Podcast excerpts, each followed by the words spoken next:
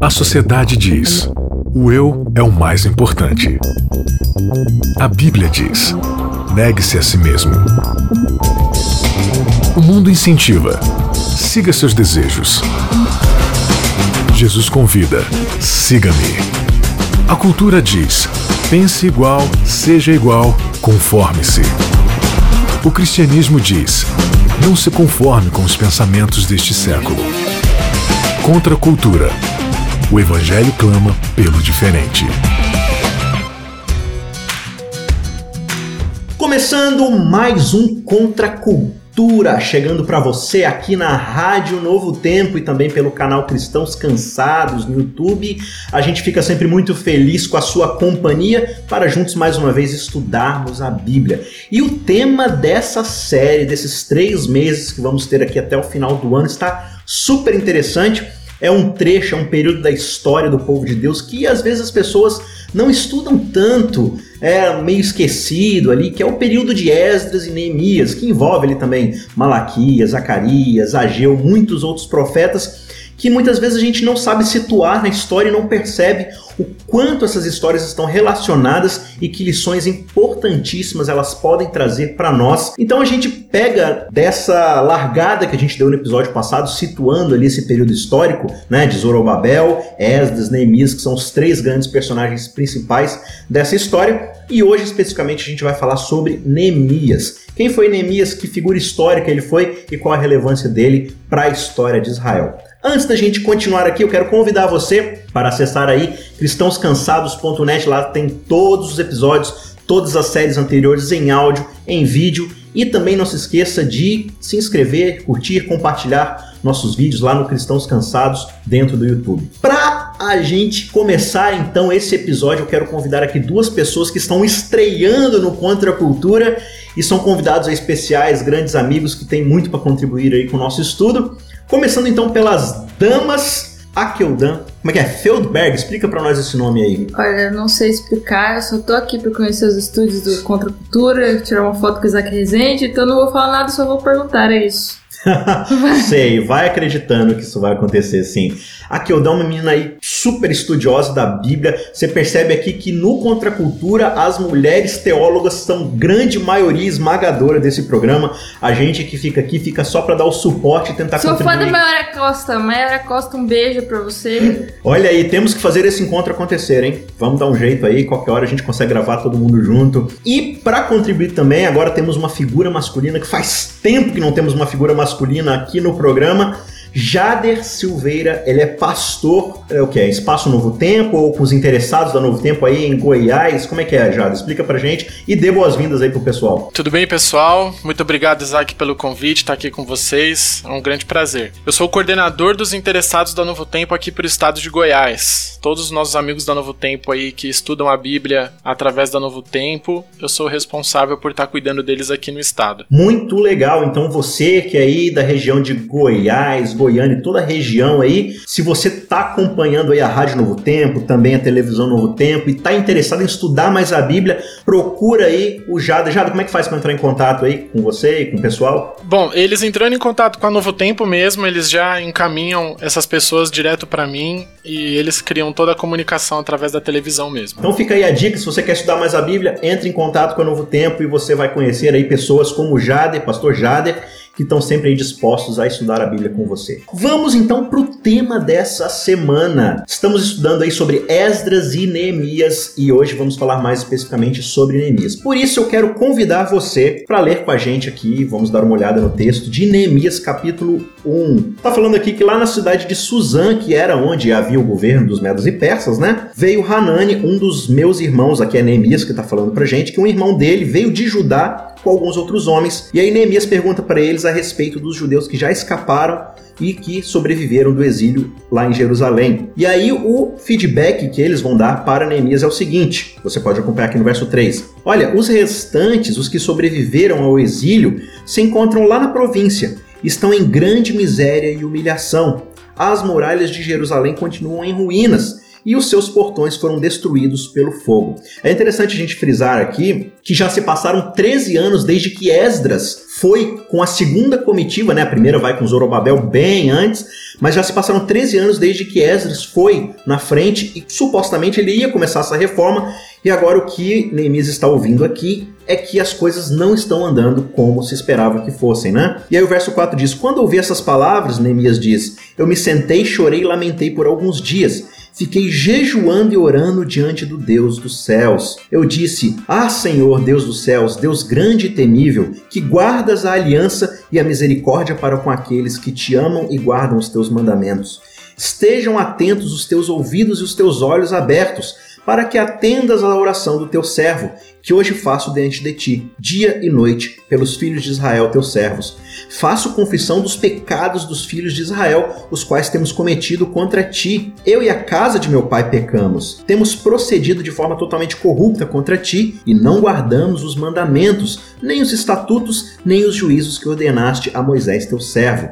Lembra-te da palavra que ordenaste a Moisés, teu servo, dizendo: Se vocês forem infiéis, eu os espalharei entre os povos, mas se vocês se converterem a mim, e guardarem os meus mandamentos e os cumprirem, então, ainda que os teus desterrados estejam nos lugares mais distantes da terra, de lá os ajuntarei e os trarei para o lugar que escolhi para fazer habitar o meu nome. Ele está citando aqui Deuteronômio, né? Estes ainda são teus servos, o teu povo que resgataste com o teu grande poder e com a tua mão poderosa. Ah, Senhor, estejam atentos os teus ouvidos à oração do teu servo e à oração dos teus servos que se agradam de temer o teu nome. Faze com que o teu servo seja bem sucedido, hoje e encontre misericórdia diante desse homem. Nesse tempo, e aí ele vai dizer, eu era copeiro do rei. Muita coisa interessante aqui para a gente discutir sobre esse primeiro capítulo aqui do livro de Neemias. Ele está fazendo uma oração aqui espetacular, né? E ele termina dizendo aqui que ele era copeiro do rei. Isso já dá pra gente aí um entendimento de qual posição, de que situação Neemias se encontrava ali no governo da Medopérsia, né? Akeldão, o que que era um copeiro? Era o carinha que abria o pacotinho de tangue, colocava dentro do copo lá, misturava e dava pro rei beber? Era isso que era um copeiro? Eu achava antes que era. Quando eu era criança eu pensava assim, poxa, era o cara que fazia suco, mas além de ele servia e ele provava antes, né? Pro caso estivesse envenenado, né? Uhum. Alguém podia tentar envenenar o rei, então se fosse para morrer, ele morreria. Só que não é só isso, é uma figura de autoridade. Pode ser o primeiro-ministro também, ou pode ser alguém que tenha determinado tipo de, de autoridade, não necessariamente o primeiro-ministro. Mas é alguém importante, não é o Tinha que carinha ser do alguém, tanque. é, tinha que ser alguém de extrema confiança do rei, porque o rei colocava a vida dele na mão dessa pessoa, né? Sim. Então o que que isso demonstra pra gente sobre a proximidade que Neemias tinha com o rei? Que Provavelmente, né? Neemias era uma pessoa importante que ele tinha certo, vamos dizer assim... Extremamente de confiança. Tinha acesso Sim. ao rei, né? Um aspecto que me chama a atenção também na oração, Isaac, é a compaixão que Neemias tem, né? Ele começa descrevendo a grandeza de Deus na oração e depois a pecaminosidade do povo. Ele tá numa condição boa ali, como tendo alguém direto acesso do rei, ele vive bem, mas quando ele ouve que o povo dele, da própria família dele, tá lá no exílio, passando muitas dificuldades, ele chega a chorar. Ele provavelmente não conhecia quem tava lá. Mas é o povo dele, é a comunidade dele, e isso move o coração dele de uma maneira tão profunda que ele senta de tanto que ele fica triste ali, ele começa a chorar pela, pela condição que o povo tá, e ele se coloca nessa condição de pecador, de longe de Deus. Neemias era alguém que gozava de prestígio, então provavelmente não era alguém pobrezinho e miserável, né? Era alguém que morava no palácio, que devia gozar de certo conforto. E ele não tinha nada que ficar triste, né? Por causa de pessoas miseráveis em, em- em um lugar que ficava centenas de quilômetros de distância. O que isso tem a ver comigo? Mas ele se entristece a ponto, assim, de parar de comer, de sofrer por dentro mesmo, por causa que ele fica nessa angústia, né? E a gente nota que existe aqui uma, uma certa situação a qual Neemias ele, ele não recebe uma visita de Deus e Deus fala assim: olha, assim como faz com Moisés, né? Moisés, eu ouvi a aflição do meu povo e tô te levantando para ir lá livrar meu povo. Não. Neemias ele escuta um relatório de um irmão dele sobre a situação lá de Jerusalém e ele decide tomar uma certa atitude, falar com Deus, conversar com Deus sobre isso, né? E agir. Ele olha e ele já pede para Deus ali para o guiar para uma certa ação, de falar com o rei e tal. Então, então o anjo não apareceu pra ele, não veio o sinal do céu, ninguém chegou pra ele e falou que ele devia ser pastor. É, não chegou uma experiência pós-traumática, né? Onde ele sobreviveu a alguma coisa bem, né? Um acidente de carro fatal. Não, parece que simplesmente ele escuta a situação e resolve tomar uma atitude ali. Eu queria saber, assim, de vocês, qual que é o equilíbrio que um cristão deve ter na, na vida que a gente vive, assim, dentro dessa questão do relacionamento com Deus, entre a oração, então eu preciso esperar uma resposta de Deus ali, né? Eu preciso ter uma certeza do que eu devo fazer, e meramente a ação de eu vou agir, vou pedir para Deus me acompanhar e, como se diz, né? Seja o que Deus quiser. Vamos lá ver no que, que vai dar isso daí. Qual que é o equilíbrio entre ação e oração dentro desse aspecto? A oração de Neemias vem dele ouvir a condição né, que o povo dele estava, e ao mesmo tempo, o resumo que os, que os amigos dele trazem da história o motiva ele a fazer alguma coisa naquilo que ele era capaz. Provavelmente Neemias, ele, essa oração dele, ele, ele deve ter lido a oração que Daniel fez. A oração até dos dois são parecidas, né? E Daniel ele orava lá em Babilônia, não simplesmente porque era o costume, mas era para relembrar o povo de que o fim dos 70 anos estava se aproximando. E Neemias, sabendo a época em que ele estava, que era o, que os 70 anos tinham chegado ao fim, ele falou: opa, eu posso ser a pessoa que vai responder à oração de Daniel. Eu posso me colocar é, à disposição de Deus para executar as orações que o meu povo fez durante 70 anos. Uhum. Então acho que a nossa ação vem da gente saber da onde a gente está se situando na história, como que está a nossa condição atual. Tem gente do nosso povo passando dificuldades, né, trazendo para o nosso dia de hoje. Quando a gente olha em volta da nossa igreja, a gente não precisa ficar Deus falando assim, olha, tem gente sofrendo no seu bairro, tem gente passando dificuldades ali em volta de você. A gente só precisa ouvir os relatos das pessoas e a gente se colocar à disposição de Deus Deus e fazer aquilo que a gente pode com aquilo que a gente tem, que foi o que Neemias começou a fazer. Agora, Akildan, aqui no verso 4, né, no início da oração de, de Neemias, ele diz o seguinte: Ah, Senhor Deus dos céus, grande e temível, e que guardas a aliança e a misericórdia para com aqueles que te amam e guardam os teus mandamentos e aí ele vai suplicar pela intervenção divina. Se Neemias está reconhecendo que Deus é um Deus que guarda a sua aliança e que ele atende com misericórdia para aqueles que precisam e o obedecem, se isso é uma promessa de Deus, por que, que, é necessário pedir, orar por isso? Deus já não prometeu que vai acontecer? Não é só eu sentar, cruzar os braços e aguardar uma resposta divina? Tipo, tem que lembrar a Deus das coisas que ele prometeu. Ó, oh, senhor, o senhor prometeu lá na aliança então, tal. O senhor tem que se lembrar disso daí, né? Não pode esquecer. Né?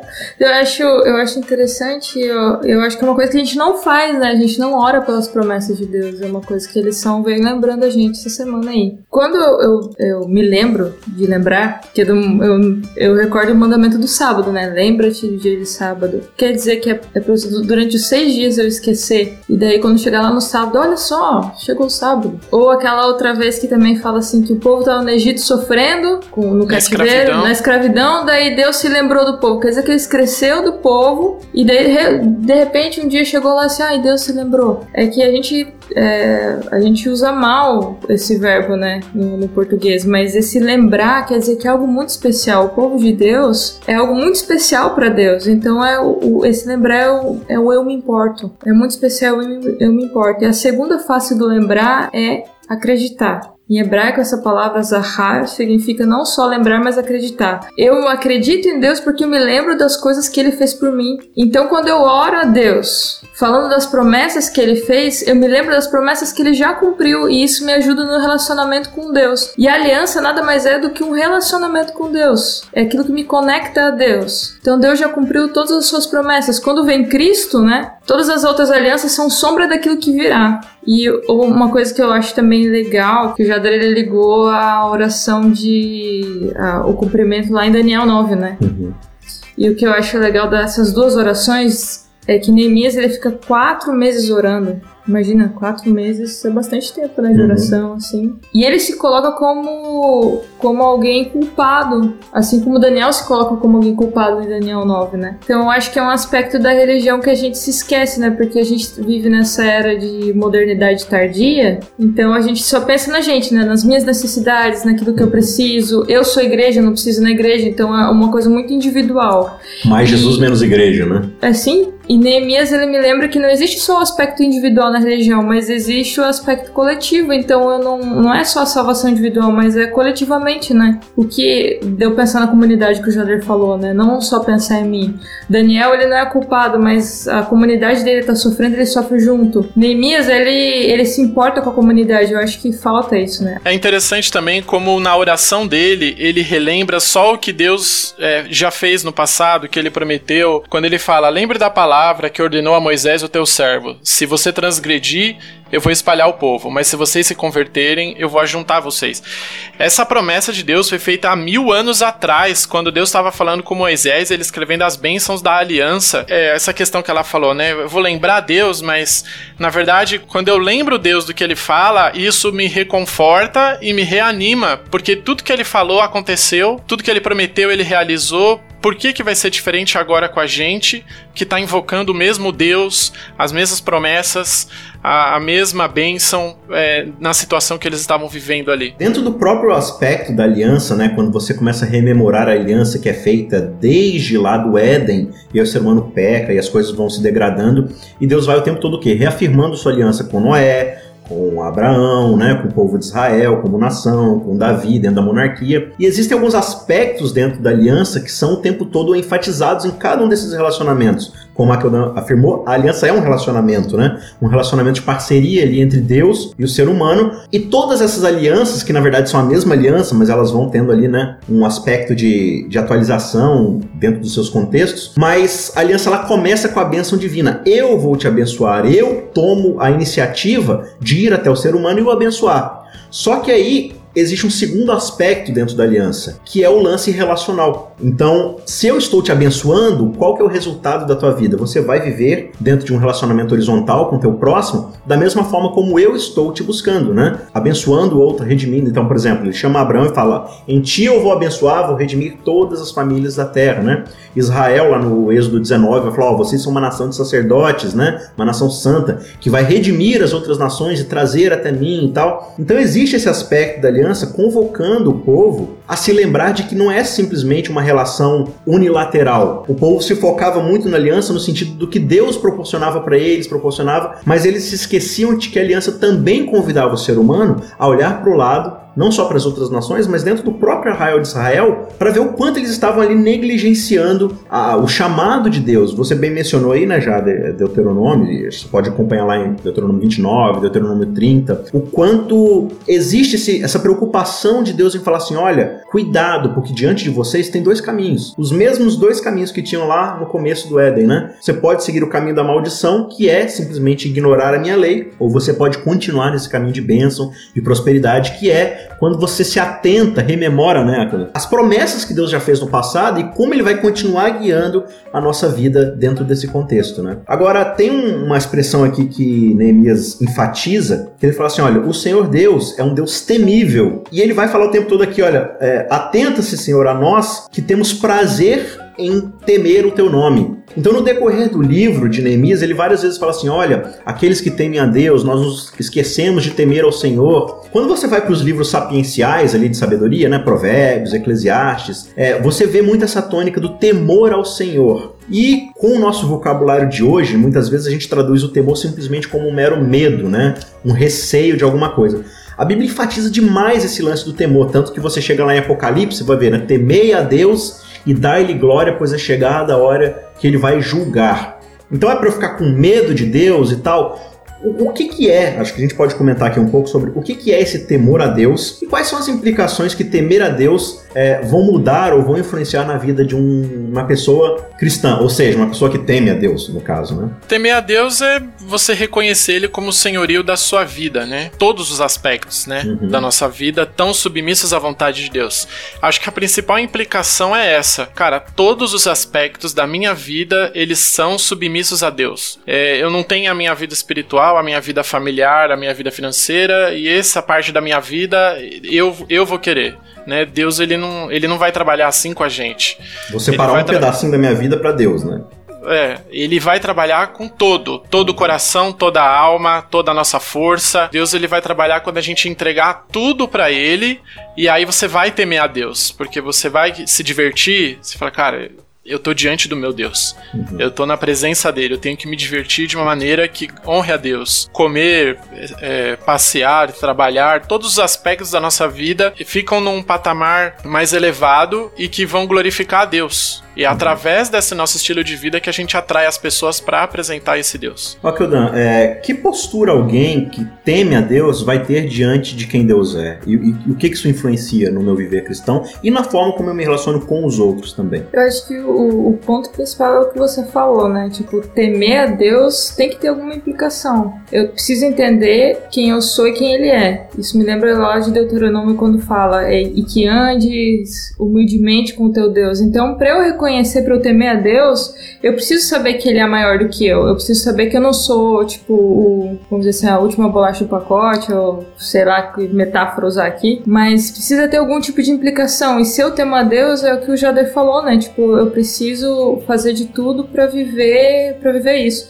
Eu tava lendo é, uma biografia de Paulo, porque Paulo é um bicho difícil de entender, né? Daí as as pessoas estavam meio que discutindo qual seria o maior aspecto dos escritos de Paulo, né? Se seria justificação pela fé, se o que, que seria o, a, o, tema mais importante. E um dos autores que me chamou a atenção fala que seria a glória de Deus. E é o que o Jador falou: tudo que eu for fazer tem que dar glória a Deus. Então, se você vai casar, o seu casamento vai ser algo que vai, ser, vai glorificar a Deus? A sua faculdade que você está fazendo é algo que você vai usar para glorificar a Deus? Então, acho que isso que. Porque assim, viver é, em aspectos morais, todo mundo vive, até um ateu pode viver sendo moral. Uhum. Mas glorificar a Deus, viver para dar glória a Deus, já é diferente. Eu acho que isso que a gente deve buscar, isso uhum. que é uhum. temer a Deus. Agora, se eu olho para Deus e o vejo como alguém grandioso, temível, como Neemias coloca, né? E que diante dele eu me reconheço como alguém que praticamente não sou nada, eu preciso me humilhar diante de Deus reconhecendo a sua santidade e a minha pecaminosidade, o que, que isso muda na forma como eu vou olhar para alguém que está do meu lado e que muitas vezes não atende as minhas expectativas dentro de um relacionamento? Qual que é o trato que eu dou a essa pessoa? É um aspecto de redentivo, né? Da mesma maneira que Deus buscou a gente, foi atrás da gente, mesmo quando a gente não queria, a gente tem que lembrar que essa pessoa ela é alvo da bondade de Deus, né? Romanos 2,4 fala que a bondade de Deus leva as pessoas ao arrependimento. Uhum. Né? O amor, ele gera o amor. Esse resultado de temer a Deus na nossa vida, que afeta todo o nosso estilo de vida, ele atrai as pessoas mas isso não é a, a, pregação do evangelho em si para essas pessoas, né? Uhum. Isso, as nossas obras atraem as pessoas e agora a gente vai explicar para elas, olha, eu vou te explicar agora por que, que eu sou assim, por que, que eu estou tratando você dessa maneira. E aí quando a gente começa a explicar quem é Deus, como a Keldan falou, quem a pessoa é, e como Deus transforma a nossa vida, como Jesus salva a gente, aí entra sim a proclamação do evangelho, aí entra a transformação de vida das pessoas. Eu, eu lembro muito de sem imagem, né? Porque Deus ele fala assim: olha, você não pode fazer imagem de escultura, né? Então você não pode fazer imagem, Selen em hebraico, porque você é a imagem de Deus. Você é o representante dele aqui na Terra. Tem até o Victor Frankl, quando perguntaram para ele assim: ah, você que viveu no Holocausto, onde estava tá Deus no Holocausto? Dele pega e vira assim: a pergunta não é essa. A pergunta é onde estava o homem no Holocausto? Porque a gente é representante de Deus aqui na Terra. Então, se Deus é misericordioso, eu preciso ser. Hum. Porque eu sou a imagem dele. Se ele ama, eu preciso amar. Se Deus se compadece, que Deus é um Deus que se compadece, eu preciso me compadecer por outros que também são a imagem de Deus como eu. Esse lance da idolatria, né, do fazer imagem, geralmente ele demonstra um sentimento que o ser humano já possui, que é eu, eu vou colocar um monumento diante de mim ao qual eu vou recorrer para alcançar os desejos do meu eu. Então o ídolo, ele projeta meramente os sentimentos que o ser humano tem para si mesmo. E Deus está falando assim: olha, você não vai fazer isso, porque ao invés de olhar para si mesmo, onde você vai buscar a minha imagem? É no outro. Então, você quer me glorificar? Você sirva ao outro, ame ao outro assim como eu amo, né? Dentro do contexto da Trindade ali, esse relacionamento de amor e de serviço e de submissão que ele coloca como imagem no ser humano, que a gente já comentou aqui em várias séries, de que o ser humano, na verdade, a humanidade é um relacionamento, né? Não é homem e mulher, é homem e mulher juntos ali dentro desse relacionamento. E isso vai sendo passado para o ser humano no decorrer desse relacionamento da aliança, né? E o que a gente vai observar aqui justamente, né, Jader, é o sentimento que Neemias ele possuía para com Deus em relação a esse temor e como esse temor ele vai refletir nessa preocupação que ele tem para com os seus iguais, aqueles que são do seu relacionamento, da sua família, do seu povo. E aí no capítulo 2, a gente vai ver justamente que ele tem essa oportunidade de ser ouvido pelo rei. O rei pergunta a ele por que ele está triste. Ele vai falar assim: Olha, como é que eu não vou ficar triste se o meu povo, se a minha nação estão em ruínas, estão em desespero, né? É, o que isso diz para nós como cristãos quando a gente, de dentro da segurança, às vezes, da nossa igreja, tendo a certeza da nossa salvação, a gente olha para fora da nossa igreja e a gente fala assim: graças a Deus eu estou aqui dentro, né? Coitado desses pobres mortais que estão lá fora, né? Ainda bem que eu tenho a verdade e tal. Será que eu não devo exercer uma postura de olhar para os que estão lá fora e falar assim: como é que o meu coração não vai se entristecer sabendo que tem tantas pessoas que ainda não conhecem a Deus ou que estão perdidas, né? Ah, a gente tem que começar a medir a qualidade da nossa igreja não pelas pessoas que estão sentando e preenchendo o banco, mas pela quantidade de pessoas que estão saindo dali e estão restaurando a comunidade para a imagem de Deus, né? Toda a oposição que vai que acontece na história foi porque houve uma tentativa de restaurar a verdadeira adoração a Deus no povo de Israel. Enquanto eles não estavam fazendo isso, que era representado pela construção do templo, é, não tinha problema, estava tudo em paz, tudo tranquilo. Mas quando é levantada a, a tentativa de restaurar a verdadeira adoração, de, de, de relembrar da aliança, de relembrar que Deus ele é um Deus pessoal, que Ele quer que a gente atue como ele atua na nossa vida, na comunidade, restaurando as pessoas à imagem de Deus, isso vai provocar um, cara, uma, uma, uma transformação muito gigantesca na igreja. E isso vem da compreensão da gente olhar o que está fora da nossa igreja, né? Uhum. Porque quando Isaías fala assim, olha, a nossa casa está em ruínas, está assolada. Tipo, cara, ela está seca o templo está sendo reconstruído, mas o, eles estão profetizando: olha, tem alguma coisa errada com vocês. Uhum. O templo está construído, mas vocês estão ainda com alguns problemas aí dentro de vocês. Vocês têm que corrigir a postura de vocês diante de Deus. Muito bem, então é com essa fala que a gente encerra mais esse episódio, tendo essa consciência que Neemias teve de se compadecer pelas pessoas. Às vezes nós estamos em uma posição confortável, privilegiada, não só às vezes né, dentro das nossas riquezas, conforto material, mas a gente se sente bem dentro da salvação, dentro do nosso contexto religioso. Que visão nós temos em relação àqueles que ainda não receberam o que Deus já graciosamente nos ofereceu, né? Que o nosso coração, assim como o de Neemias, o de Esdras, esses líderes importantes na história do povo, se compadeçam das pessoas que às vezes não receberam aquilo que nós já recebemos, né? E que nós possamos ser levados a essa contrição de reconhecendo o temor e a soberania de Deus na nossa vida, possamos estender também esse amor, essa bênção e essa graça àqueles que tanto precisam de Deus. Que Deus te abençoe mais uma vez, continue estudando aí o livro de Neemias e de Esdras e encontrando essas lições tão valiosas. E a gente se vê no episódio que vem, na semana que vem. Um forte abraço, tchau, tchau. Contra a cultura. O Evangelho clama pelo diferente.